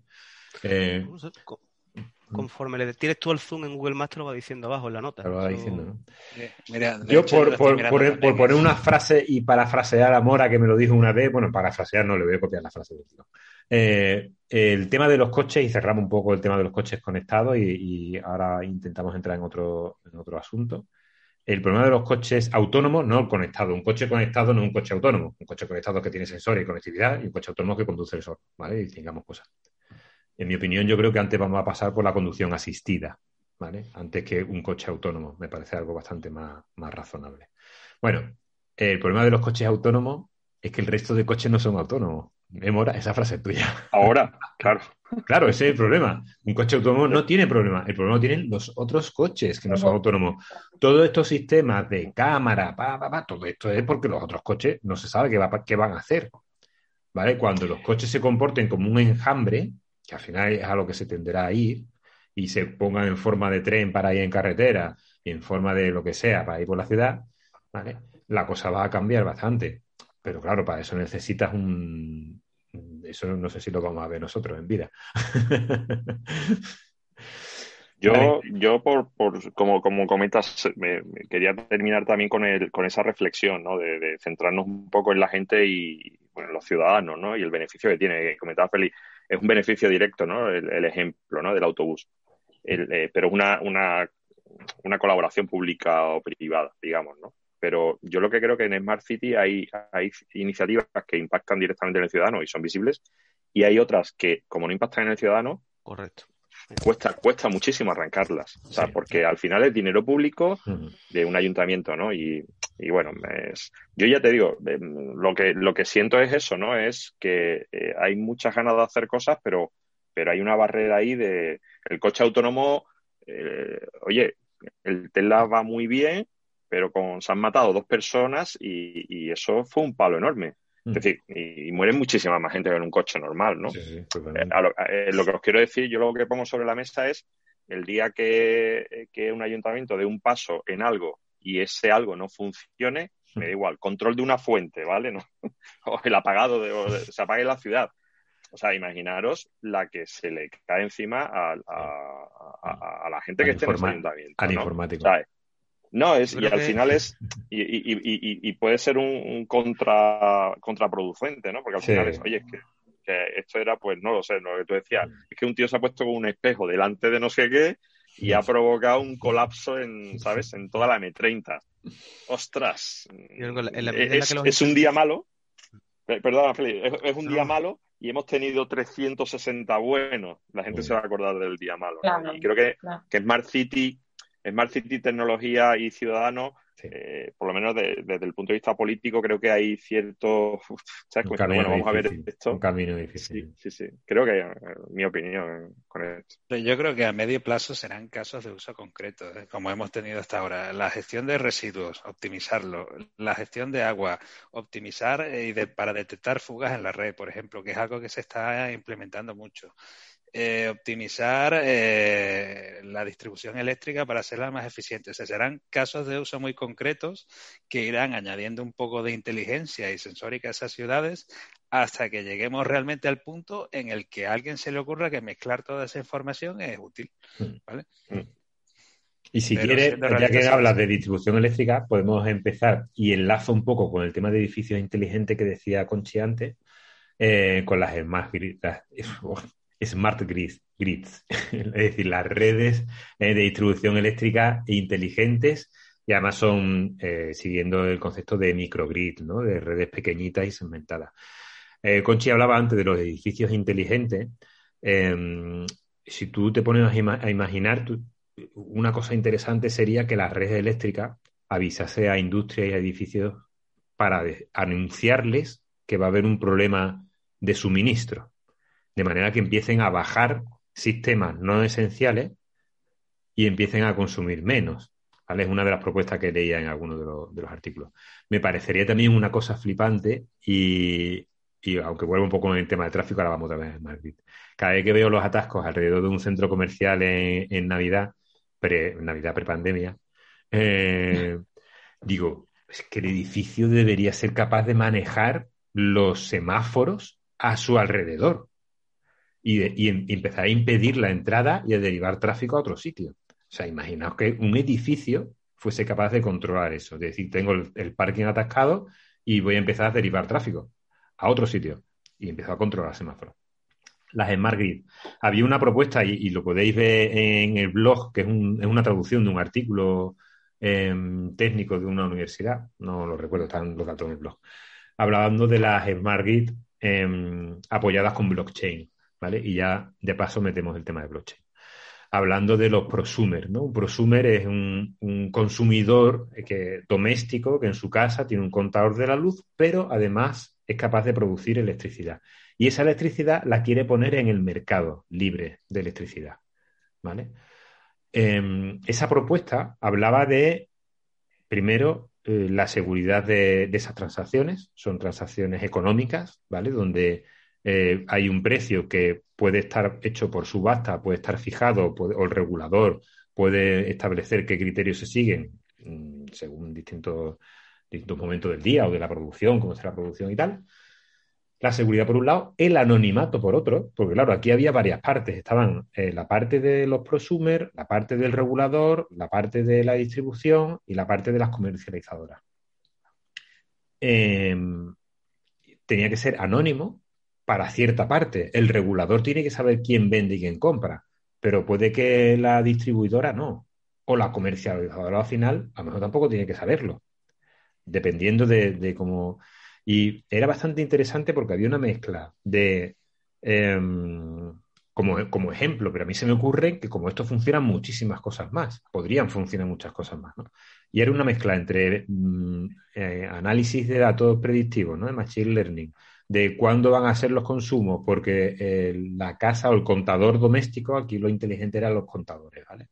Em, los smart estos.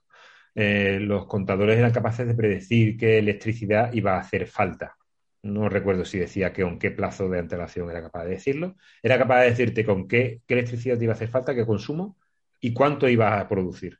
De manera que podía comprar por adelantado y hacer una subasta por adelantado, donde el propietario podía decir incluso qué rango de precio el que quería comprar.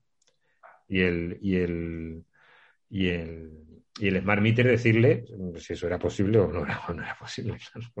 te, apaga la casa. Mira, no he encontrado electricidad barata. Voy apagando cosas. Eh, y es muy interesante por, porque era un ejemplo donde había muchos actores distintos incluyendo un regulador, incluyendo empresas con fines comerciales, incluyendo consumidores, donde cada uno tenía potestad sobre su parte en el juego.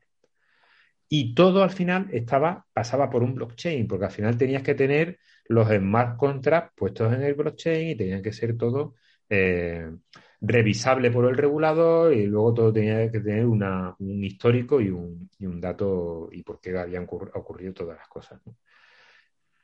Y es uno de esos servicios que, te lo piensas, ¿no? Cuando tú quieres ver cuánto consumes en casa, una de es curioso porque una de las formas de ahorrar electricidad es saber cuánto consume.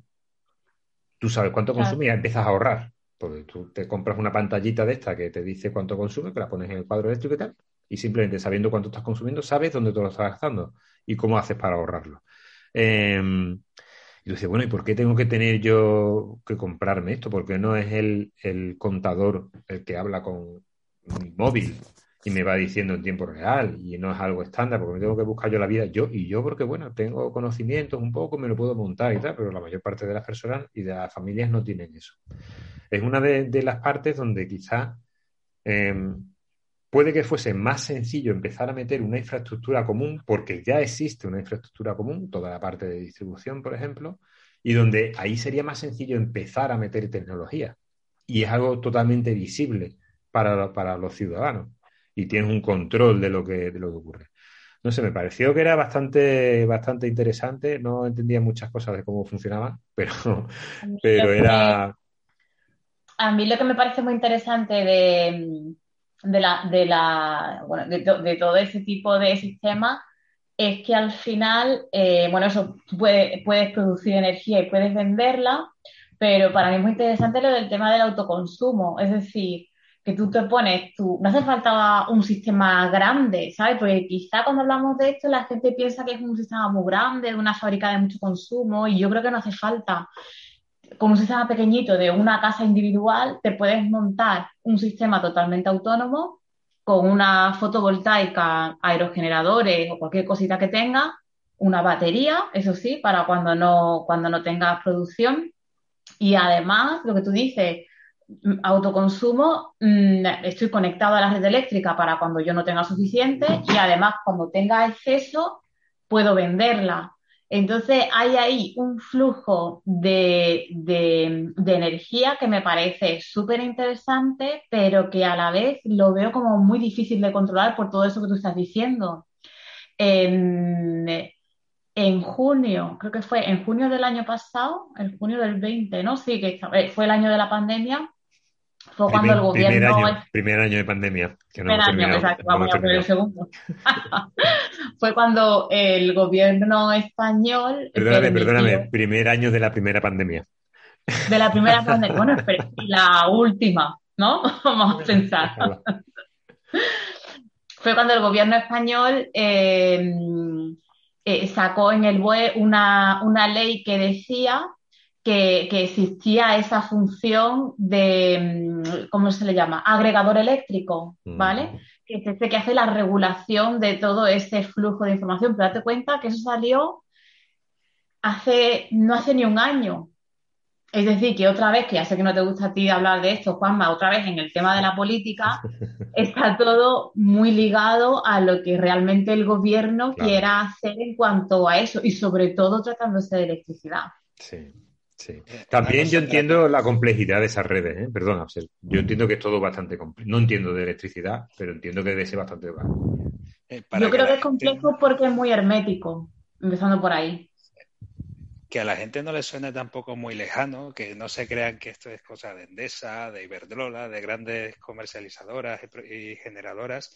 Se está hablando incluso de que con el coche eléctrico, tu coche eléctrico al final tiene muchas baterías y una capacidad de almacenar energía, pues imagínate que tú tienes tu coche aparcado una semana porque estás teletrabajando y no lo vas a mover, pues tu coche puede almacenar energía en las horas valle, en las horas más baratas y verterlas en la red y venderlas en las horas más caras. O sea que tú serías un, un Ya se está hablando de eso también, ¿eh? O sea que con el coche eléctrico ya nos podríamos convertir en comercializadores eléctricos. Me veo gente comprando baterías de coche eléctrico y almacenándolas en el altillo. Claro, de verdad que sí, que es bastante interesante eso, es verdad. Al final tú, incluso el propio coche puede decidir en qué momento la vendes. podía decidir en qué momento va a vender la electricidad. Que no te eh, pille por ahí una autovía o algo. Sí, es lo que decía, ¿no? La complejidad parece que tienen esas redes, ¿no? Un amigo me decía una vez que, una, que la red eléctrica era como si fuese una bandeja con dos deditos de, altura a dos lados, con agujeros en todos los sitios, y que había que, que había que balancearla para que saliese agua por todos los chorros, ¿no? Y que si en un chorro ahora empezaba a meter agua, resulta que eso te iba a provocar un, un desbordamiento en otro sitio. Y, la verdad que era una comparativa bastante, bastante interesante. Me imagino que debe ser bastante complicado. Pero también es cierto que son infraestructuras muy importantes y que al final los rendimientos económicos de esas infraestructuras es donde, es donde se estudia y donde se hacen de verdad. Y esta gente sí que se plantean proyectos a 20 años. Cuando hablan de los contadores digitales, lo han cambiado. Y al final casi todo el mundo tiene ya su contador digital. ¿no? Y, y no sé, yo creo que es uno de los, de los campos donde se puede empezar perfectamente. Y hay un tema, y, de verdad, y es, yo creo que es un poco espinoso, ¿no? Y es eh, el autoconsumo, ¿sabes? Autoconsumo, pero yo quiero tener electricidad. Hablando, hablando siempre de electricidad, Mora. Sí, sí, y es, claro, yo, yo, quiero tener eh, quiero tener electricidad, ¿no? Y es ya, pero es que la, las instalaciones eléctricas son infraestructuras, primero son infraestructuras críticas, cuestan muchísimo dinero. No entremos en que si una eléctrica gana mucho, gana poco. Ahí, o sea, yo ahí no entro. Lo que me refiero, yo a lo que a lo que voy es, eh, como tú dices, eh, como dices, ¿no? El ejemplo de la bandeja. Mantener una red eléctrica nacional es un trabajo brutal. Eh, esa red tiene que saber lo, o sea, le interesa saber cómo es el consumo que va a tener al día siguiente muchas veces pensamos en, esto como el problema de compro en hora valle, ¿sabes? Eh, no, yo creo que el problema... De hecho, la subasta, la subasta funciona así, ¿no? La subasta funciona con el día siguiente. O sea, tú no tienes los precios de la electricidad del día siguiente hasta las nueve o nueve y media de la noche precisamente porque es cuando ya se ha hecho la subasta. Claro, entonces, el tema aquí es, eh, claro, si tienes un montón de gente generando electricidad, pero no eres capaz de medir el consumo, eh, porque hay gente que se va a desconectar de la red porque tiene baterías de golpe, porque si te avisan, pues oye, pues el problema de la electricidad ya sabéis cuál es, que no se puede almacenar, cuesta mucho almacenarla. O sea, el electrón, el electrón se pierde, se termina perdiendo, ¿no? Eh, entonces, em, yo creo que es un tema complejo, es complejo. Eh, eh, hay que darle mucha más vuelta de la que se le está dando, porque creo que no es tan sencillo como, como oye, pues pongo una placa solar en mi casa, ¿sabes? si vas a ser autosuficiente, perfecto, quítate de la red pero no, no le pidas después a Sevillana de electricidad que te dé electricidad. Sevillana, Sevillana, ya no existe. no. Pero como está historia en Sevilla. Entonces, creo que es un tema complicado. Y volviendo, ¿vale? Para, que no nos vayamos por temas políticos, ni de infraestructura, país, ni nada de eso, volviendo a lo que comentaba Juanma y, haciendo solo un, un, comentario de lo de blockchain, ¿no? Eh, aquí empezó a hablarse mucho de blockchain eh, como tecnología que permitía pues certificar esas transacciones. Tu generador, bueno, tu placa solar generaba tanto, tanto, tanta potencia y, iba registrando las transacciones, con lo cual eh, se utilizaba como un sistema de compensación básicamente. Se planteaban sistemas de compensación en los que tú certificabas que generabas tanto, consumías tanto y, existía un sistema de compensación. Como decía un, conocido en, un proyecto en el que estuvimos eh, con estos temas, si es que el electrón no tiene color, es decir, eh, tú, no, tú no vendes tu, tú, tú, tú, estás diciendo que estás vendiendo tu electrón, pero el electrón ese no le llega a Conchi.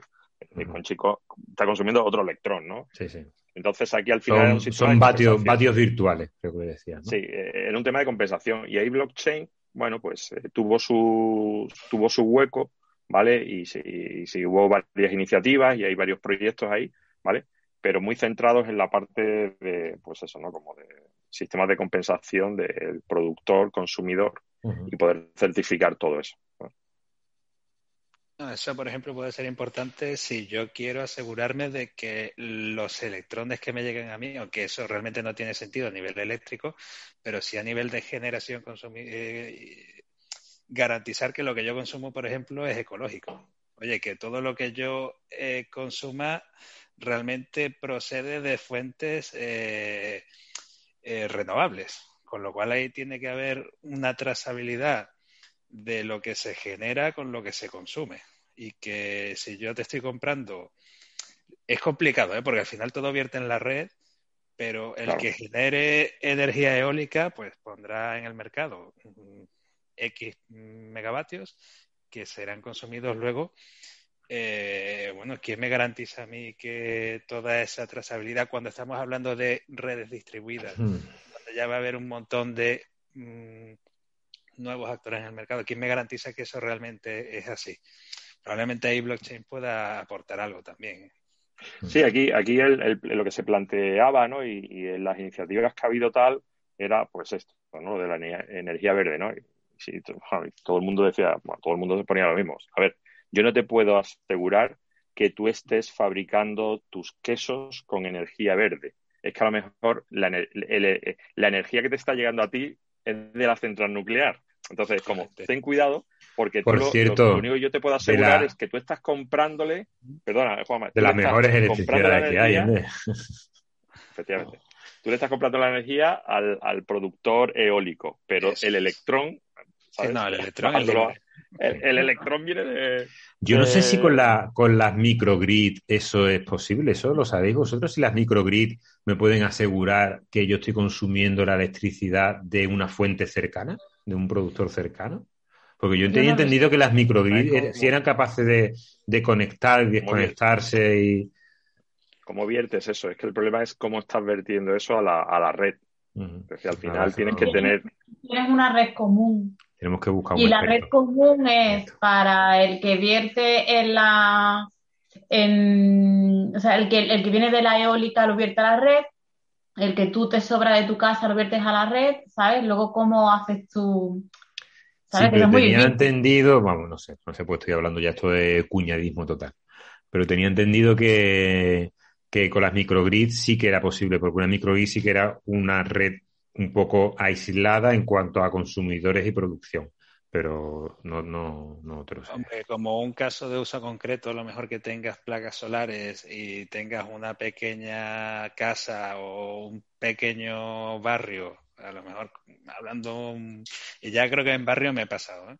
probablemente en el futuro será posible. Lo que pasa es que ahora, aparte, eh, todo esto va en, eh, sobre todo va en fotovoltaica, que es lo que realmente se está distribuyendo más, pero hay una garantía de que, oye, si no hay sol, seguimos teniendo energía, que al final lo que tenemos es nuclear, eh, el almacenamiento termosolar también, lo que dura, eh, en fin, carbón, creo que ya no queda casi nada. Pero se no, no, carbón se, se, termina, se termina metiendo, ¿no? Carbón, se termina metiendo carbón, se termina metiendo gas, se termina quemando, es decir, se termina quemando todo lo quemable, ¿eh? Eh, si queréis saber un poquito más de la energía nuclear, hay una cuenta que se llama Operador Nuclear en Twitter, que es un tío que es operador nuclear. Este tío tiene exámenes, los exámenes técnicos que tiene, no sé si son cada cuatro o cada seis meses, son exámenes de revalidación ¿eh? de su puesto de trabajo. Muy interesante porque habla muchísimo de la energía nuclear y la verdad cuando lo ves lo que escribe y tal, tú dices, hostia, que yo creo que el, futuro pasa por la energía nuclear también. ¿eh? No, a, día de hoy no están. Se van a cortar el podcast. Bueno, ahora están a tiempo. ahora no va a haber manifestaciones en la calle ni nada. Em, vale, eh, hay un concepto muy chulo y nos quedan seis minutos para el siguiente corte y tenemos que hacer las recomendaciones al final, que se lo prometimos a nuestros oyentes y están ahí deseándolo. Eh, se pueden ustedes saltar si quieren al final del podcast, le dan un poquito para atrás y ahí están las recomendaciones. Eh, y es eh, la Smart City como un solo sistema. Si os dais cuenta, al final estamos hablando de la Smart City como un solo organismo, digamos, un solo ente tecnológico, ¿vale? Donde al final necesitas interoperabilidad, necesitas una infraestructura común, necesitas cooperación, incluso no sabemos si habrá, hará falta cooperación entre ciudades, porque en muchas ciudades grandes los ayuntamientos y lo que son los municipios están uno al lado del otro. Al final tú no puedes decidir un, municipio eh, sobre un sistema informático determinado si necesita interoperabilidad con el de al lado y, tienen calles en común, que es que hay aceras que están en un municipio y otras en otro. Y hablando de eso, em, me gustaría introducir un poquito la diferencia entre Edge Computing y Fog Computing, ¿vale? Eh, Computing es una de mis debilidades, una de las infraestructuras que más, más curiosidad me causa, El Edge Computing es donde tengo la computación, es un lugar. es un lugar cerca de donde están los usuarios finales, ¿vale? Eso es Edge Computing. Fog Computing es cómo se organizan y orquestan todos esos Edge Computing, ¿vale? El Fog Computing habla mucho más de cómo se organizan los recursos, como si yo tengo que Em, un sensor determinado tiene que pedir almacenamiento, ¿a quién le pide almacenamiento si él no tiene? Si tiene que pedir, imagínate, eh, una transacción en un blockchain, por poner ese ejemplo, y no tiene capacidad de encriptación, ¿a quién se la pide y de qué forma? O, ¿vale? Hablamos de ese tipo de cooperación entre sistemas.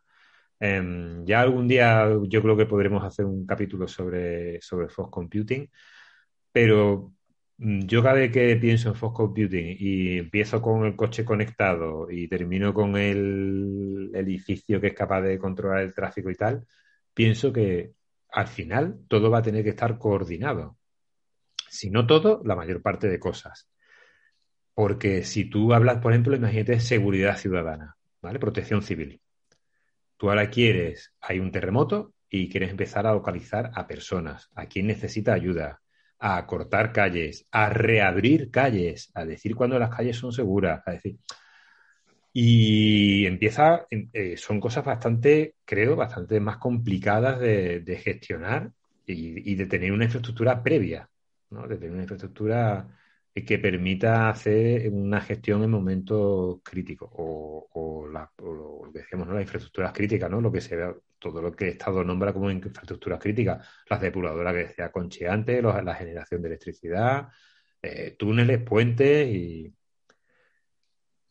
No sé, yo, yo creo que mm, esa infraestructura común, sea FOG o sea como quiera llamarse, al final el FOG es bueno, una forma de organizar cosas que aseguran la ubicuidad de la información y, el, y la seguridad de la información y la, y la escalabilidad y, y, la, y la disponibilidad. Y al final mm, creo que, habrá que pasar y plantearse alguna solución de ese estilo. Eh, hay pocos casos de FOG. Yo, de hecho, todo lo que leo son todo, son todo propuestas y números y hechos sobre si eh, el acceso a recursos es mucho más rápido en un FOG que en el cloud. Y, y, si metes movilidad, todavía mucho más. Si tú además tienes algo embarcado en un vehículo que se mueve, va a necesitar estar pidiendo recursos y pidiendo cierto tipo de servicios que tienen que responder rápido y moverse detrás de donde vaya. Y, y me parece que algún día hablaremos de esto. Una cosa, queda minuto y medio para que se nos corte. Vamos a cortar de forma ordenada y no nos den cada palabra en la boca. Y bueno. nos conectamos de nuevo y hacemos ya, si queréis, pequeño resumen y entramos con el tema vale. de. ¿Sí? Mm. Ok, venga, pues cerramos. Hasta ahora. Vale, ya hemos vuelto de la de, la, de los anuncios. Espero que la, los consejos publicitarios le hayan servido de ayuda a todos nuestros oyentes. bueno, eh, termi estaba terminando con eso, ¿no? Con el tema del Fox Computing y tal. Eh, ¿Qué más nos queda? Pues mira, nos queda una cosita muy cortita que también sería interesante, y es que eh, ¿qué pasa con la identidad digital de las personas en una Smart City? La identidad digital de las personas habrá que transportarla y llevarla en algún sitio. ¿Qué va a ser? ¿Va a ser el DNI digital? Me parece a mí que será el móvil. Es algo interesante a reflexionar, porque un móvil puede ser interesante, una, pero tendría que ser que un móvil que soporte la app eh, correspondiente con la identidad digital. El otro día me instalé el clave PIN ese en el móvil y la verdad que funciona bastante bien. Creo que es un buen sustituto del certificado. Creo que es un buen sustituto del certificado digital. ¿eh? Me, me, parece todo un avance. puede llevar en el móvil también, ¿no? ¿El qué, perdona? Eh, carnet de conducir creo que también lo han ¿Sí? incorporado. Yo, yo lo llevo. Ah, sí, no, no lo sabía. Yo lo llevo. Me tengo que poner, yo, me tengo que poner un poco al día. Hay una aplicación que se llama Mi DGT o algo así y llevas Ajá. el carnet en el, en el móvil. Pero sigue manteniendo la foto, ¿no? O sea, que si sale Pero estamos, foto, pero estamos en las mismas, estamos en las mismas. Ahora tengo. Es horrible. Ahora tengo eh, el identificador de clave PIN, el de la DGT. Si el ayuntamiento ahora quiere sacar otro identificador para su eso, tendrá otro identificador. Yo, bueno, ahora ya estamos un poco más convergiendo hacia lo mismo, ¿no? Hacia certificados digitales. Pero mmm, tú lo piensas y tú dices, para arrancar mi coche o para alquilar un coche, eh, ¿qué voy a tener que enseñar? ¿El token de haber alquilado o bastará con que yo acerque mi, mi ID digital? Y automáticamente vaya el cargo al sitio, ¿no? A mi, a mi cuenta. Eh, para arrancar, arrancar mi propio coche, ¿lo voy a hacer con la huella digital o voy a acercar mi móvil? Si tú lo piensas, tú dices, ¿y el móvil es lo más adecuado?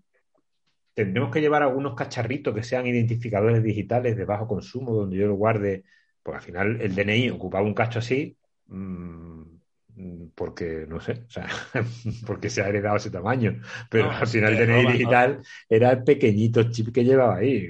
Si te roban o pierdes el móvil, ¿eh? lo pierdes todo también. O lo pierdes, o lo pierdes todo, lo llevaremos implantado, es decir, el identificador digital de las personas va a ser algo sobre lo que haya que reflexionar, porque, y, y luego otra cosa, no todo el mundo es un experto en, en, en tecnología y en manejar todo esto, al final tiene que ser una cosa muy sencilla muy, muy y más que sencilla. Tiene que ser mm, que llegues y te lo den. Y tú estés seguro de que, de que eso que te están dando es un identificador digital. Yo creo que vamos lento, pero mmm, sigo confiando en que en algún momento vamos a tener un DNI electrónico que verdaderamente sirva a ese propósito. El DNI, ¿cuál es la ventaja que tiene? Que el DNI es que, pues, nos guste o no nos guste, uh -huh. eh, estamos obligados a tener un DNI a tener una identificación del Estado. Eso, por lo menos en España, en Inglaterra sí, no hay DNI, no, ¿vale? Por ejemplo. Ni, ni Pero aquí estamos obligados a tenerlo. Entonces, si estamos obligados a tenerlo, que el DNI sea, esas marcar, sea el, el contenedor para los certificados electrónicos para yo autenticarme con la administración, yo creo que eso está bastante bien. Además, el DNI electrónico funciona un poco con el. Ahora está muy de moda, ¿no? Two Factor Authentication, autenticación de doble factor. Eh, una cosa que posees y una cosa que sabes. Como la tarjeta, ¿no? Una tarjeta de banco que es una cosa que posees y cuál es la cosa que sabes, el PIN de la tarjeta. La de una tarjeta de un móvil igual. Poseo la tarjeta física, sé un PIN de una tarjeta, una cosa que poseo, una cosa que sé. Ambas tengo que tenerlas para poder yo eh, eh, garantizar que me autentico, ¿no? O sea, que, soy, soy quien digo ser. Ambas cosas, la que poseo y la que conozco. Lo mismo tiene el DNI electrónico. ¿Qué es lo bueno que tiene el DNI electrónico 3.0? Que todavía creo que no se está explotando lo suficiente y yo las pruebas que he hecho a mí me han encantado. El DNI 3.0, no lo tengo por aquí ahora el mío, tendría que bajar, viene ya con tecnología NFC, contactless. Es decir, que puede ser leído el, no te hace falta eh, como hacía falta con el, el, lector, ¿no? Exacto. Bueno, el ah, antiguo no, yo, lo uso todos los días porque trabajo en telecomunicaciones y yo aquí meto tarjetas SIM para hacer programaciones y bueno, cosas que, hago, pero exacto. Entonces, con el DNI electrónico con NFC eh, os podéis descargar ya para, para Apple, no sé si está, pero para Android, yo tengo aquí la aplicación del DNI electrónico de, de mm, esto es un una aplicación del ministerio que agrega un montón de aplicaciones a las que se puede acceder ya con el DNI electrónico. Ah, de tal manera que con NFC, por ejemplo, mi móvil tiene un lector de NFC, tiene una antena NFC, tú acercas el DNI electrónico sin necesidad de estar eh, insertándolo en un lector como los que he enseñado antes y ya te lo ha leído y te deja cacheado el DNI electrónico en la aplicación Android. Y ahora yo digo, voy a entrar en la tesorería de la Seguridad Social o en la DGT para ver si tengo multas, pero que no tengo ninguna, o voy a entrar en la agencia tributaria a ver los trámites que puedo hacer, porque ya se queda durante un tiempo cacheado la información necesaria de DNI electrónico aquí.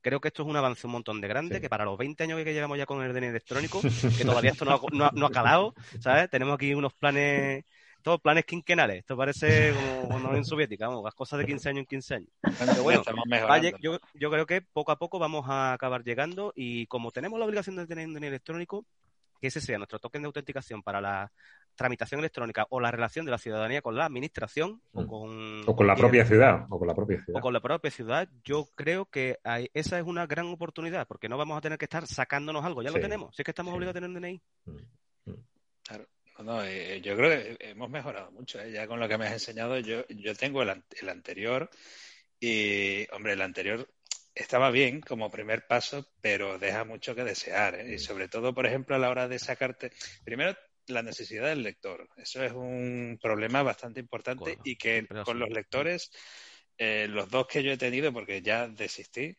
eh, con tema de drivers, tema de funciona, no funciona, eh, era un lío tremendo. Al final lo abandoné.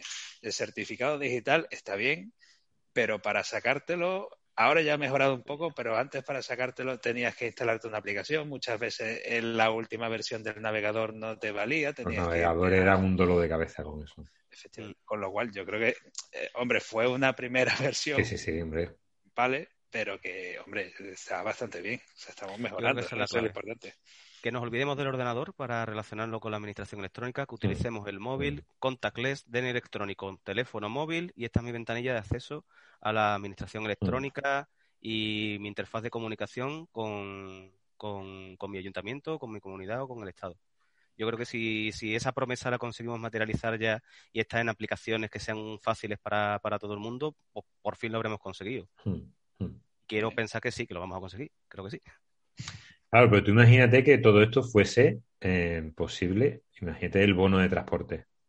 El bono de transporte, si tú ya lo has adquirido, está apuntado a tu ID digital, ¿no? No necesito otro identificador. Yo me identifico, llego al metro, llego al bus, llego a donde sea, al tren, me identifico y me dice, pues sí, usted tiene saldo en el bono, en el, en el, en el abono de transporte. ¿No? Y ya está. Yo creo que eh, sería otra de, de, las opciones, ¿no? Pero, pero volvemos a lo mismo. Tenemos que tener una, una, integración muy importante. No sé si queréis comentar alguna cosita más de, Smart City. O pasamos al tema de recomendación. El tema de recomendación podría cortarlo, hacer un inciso al principio. Bueno, yo creo que. Pondremos un cartelito de texto. Si quiere ver las recomendaciones, vas a pasar el minuto, hora y no sé cuánto. Muy bien, pues si queréis vamos a recomendaciones y con esto vamos cerrando, ¿os parece bien? ¿Sí? Sí. Pues empiezo por orden de cómo os estoy viendo, porque tampoco tengo muy claro si vosotros veis las cosas en el mismo orden que, no, que yo. Eh, Félix, primero, empezando por la izquierda, arriba. Bueno, pues yo lo que os quería recomendar es el primer libro que se, una traducción del Principito, que como lo veis ahí, Ella Mireyu, y este puede ser el primer libro en 800 años que se escribe en mozárabe. El Oh. mozárabe es el latín que se hablaba cuando eh, España, o lo que conocemos hoy como España, le decían al andaluz. La lengua romance de Al-Ándalus, que en realidad es el latín, en los mismos, los mismos habitantes de Al-Ándalus le decían a ese lenguaje latinu, le decían, ellos se reconocían como que ellos hablaban latín todavía, pero en realidad una de las lenguas romances, como el castellano es también una de las lenguas romances que, que, que parten pues quizás del latín o del latín vulgar, ¿de acuerdo? Pues una de ellas fue esta lengua, una lengua que muere en el siglo XIII, dicen aproximadamente, y que pues un compañero que mm, trabaja, bueno, un amigo con, que, con el que yo me relaciono por estos temas de lingüística, trabaja en el Museo del Prado de Madrid, es un estudioso de esta lengua, ha conseguido reconstruir las normas gramaticales de, de, de la lengua romance del andaluz y con ello ha creado pues, la primer, pues, el primer libro que se publica en mozárabe en 800 años, como él bien dice. ¿no? Guau, Eh, es eso, es el principito traducido a- al mozárabe. Guay. Me dejáis, os voy a leer simplemente una Venga, frasecita. sí, sí, sí. ¿De acuerdo? Para que veáis cómo, cómo podría sonar. Bueno, mi mozárabe no es muy bueno, ¿vale? que lo practicas poco. Lo practicas poco, Félix. Ya, mozárabe o andalusí o romandalusí o lengua romance del andaluz, ¿vale? Tiene muchos nombres, Qué pero todo al final habla lo mismo, ¿no? Pues, capítulo primero. Retro tempu, cuando eu aveia sis anus, vide una becata en una imagen mana ad unu codicis cobris scelvas verienes. Primera frase de... Alguna cosita se entiende. ¿Y qué, y qué significa? Pues vamos a ver. Este, yo no tengo aquí el principito en, en castellano. Haber leído menos- el principito, concha. Claro. Capítulo, capítulo primero, ya lo veis, ¿no? Capítulo Sí, primero. Sí, bueno, eso La primera claro. parte de la frase se ha entendido cuando tenía seis años. retrutempu, Mm. hace un tiempo, cuando eu había seis años, cuando yo tenía seis años, Ujú. Ah, fíjate, ¿eh? Vedi, becata, vedi una becata, una imagen, mana, anu, codici scobris, que el- ya ni idea. Sí, vi una pequeña imagen, Vale. a lo mejor, algo así. ¿no? Algo así. Yo es que hablo Vale. medio mozárabe. a mí es que no se me da muy bien, la verdad. Qué Pues interesante. nada, esa es mi recomendación para hoy. Eji Amireyu, que es El Principito, pero escrito en mozárabe, Ajá. Por. Pablo Sánchez. Y, y nada, el primer libro que se escribe en la lengua muerta del andaluz en 800 años. Interesantísimo. la lengua, ¿eh? Es, brutal el cambio, ¿eh? Hay un, hay ya, un sí. programa de radio que hablan, pero no es mozárabe, ¿no? Que hacen, eh, creo que es Radio 3, y hablan de vez en cuando en... No, pero no era mozárabe. No era mozárabe. No, pero, no, no, es un dialecto antiguo de- del castellano. Te lo busco y, y te lo digo, lo pondré por ahí, por la información del, del- del capítulo. Mora, ¿qué tenemos hoy? Vale, pues como os dije la vez anterior, yo siempre recomiendo libros. Eh, la- en el programa anterior estuve, eh, bueno, recomendé también el, el tema de, de Go, que es eh, un lenguaje de programación muy, muy, muy interesante. Y os quería recomendar este libro. Eh, no sé si se ve bien. Bueno, es como escribir Writing un compilador en Go. Sí.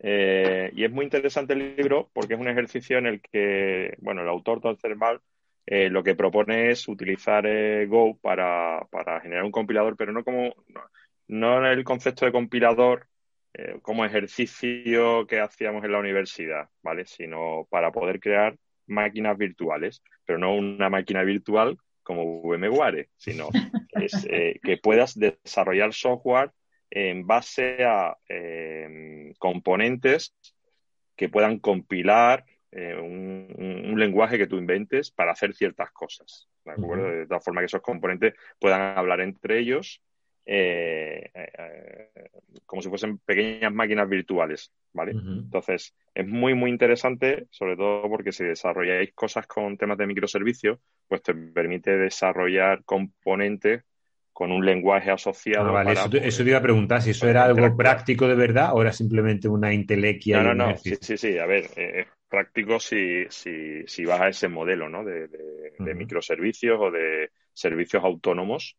¿vale? Y que puedan hablar entre ellos. Todo se basa en un lenguaje que tú desarrollas, que es propio tuyo, y, permite que esos componentes hablen entre ellos, ¿no? Para hacer funciones muy concretas. Un libro muy interesante, como digo, es un ejercicio eh, que, si se diese en la universidad, pues mucha gente entendería y se apasionaría por los compiladores más que, lo que vimos, ¿no? Y, bueno, esa es la recomendación que os dejo, os dejo hoy. Muy interesante también. Axel.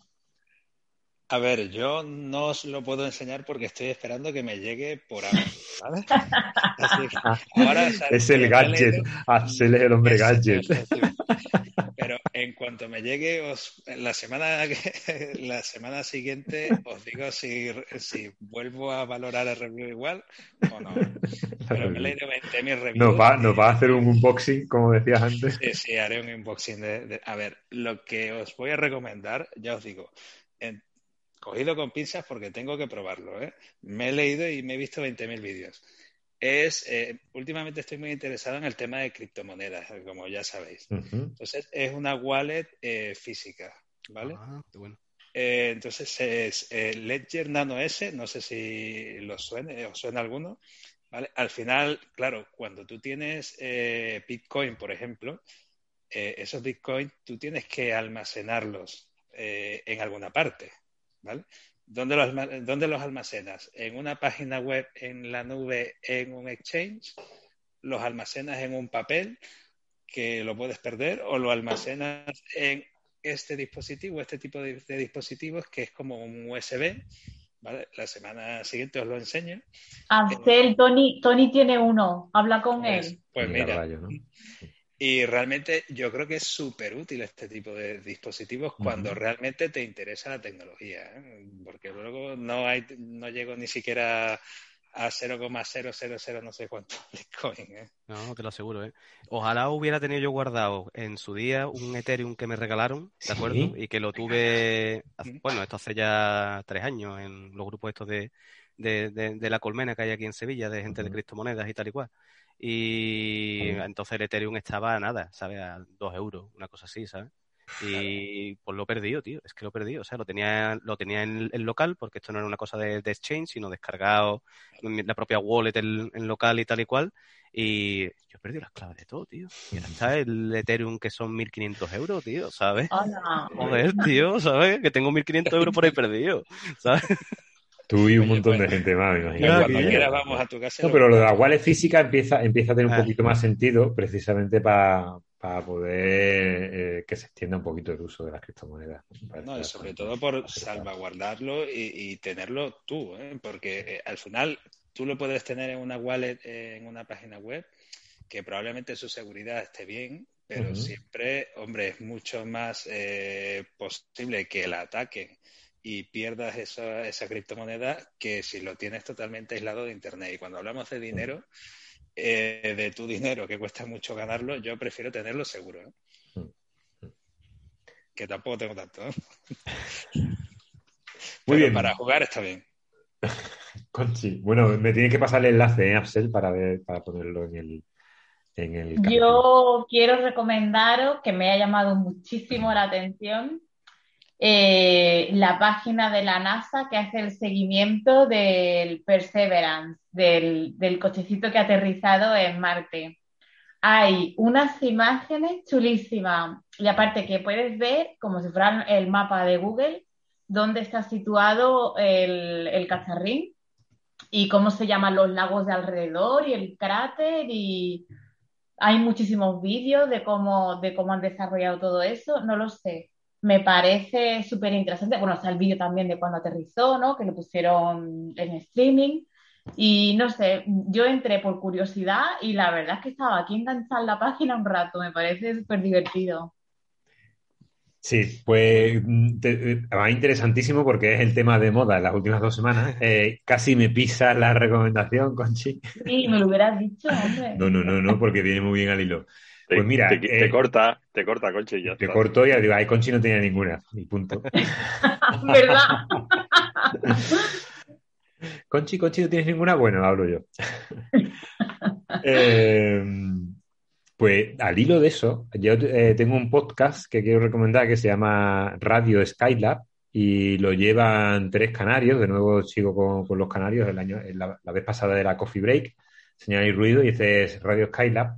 Y son lo que ellos llaman espacios trastornados, ¿vale? Son eh, tres, eh, son astrofísicos y son, no sé, pero por ahí anda, son, son científicos eh, de los buenos, de los de verdad. Y eh, eh, son interesantísimos porque es todo de ciencia aeroespacial. Eh, ellos retransmitieron en vivo el aterrizaje del Perseverance en, en, Marte, como sabéis lleva el rover que dice Conchita y tiene un dron también que va a, volarlo en Marte, un pequeño dron. Y, pero es que la cantidad de detalles que tiene sobre todas las misiones espaciales es, y sobre la historia de, la, de las misiones espaciales es alucinante. Es realmente, te quedas embobado porque la cantidad de datos y de conocimiento que tienen y sobre todo lo bien que explican y el buen rollo que tienen en el podcast, al igual que tenemos nosotros en el nuestro. Eh, y además habla mucho y viene al hilo de lo que dice Conchi, porque la NASA, eh, al ser un, organismo eh, público, la NASA es un contratista, ¿vale? Ahí quien organiza, que luego ejecuta los trabajos son el JPL o son Tesla, que también ahora está con, eh, bueno, SpaceX o, ¿vale? El resto de empresas que trabajan con ellos. Fabricantes de motores, Boeing, en fin, todo, todas esas misiones pero te, hablan también del tema político de vez en cuando y te explican que ellos necesitan hacer mucho marketing, por eso que vuelcan tantas imágenes y los rusos no lo hacen o los chinos tampoco, porque ellos tienen que cazar al público y que la gente esté a favor de gastar ese dinero en, la, en las misiones espaciales. Pero claro, a, partir de ahí todo es interesantísimo. Ellos vuelcan los datos. Bueno, cuando tienen una misión creo que tienen un tiempo de como de, de datos cerrados, ¿no? Para ya hacer la primera explotación y después los dejan abiertos. Yo creo que la mayor parte de misiones, si no son todas, las que no sean militares, evidentemente, son, son luego con, con datos abiertos. Eh, Radio Skylab.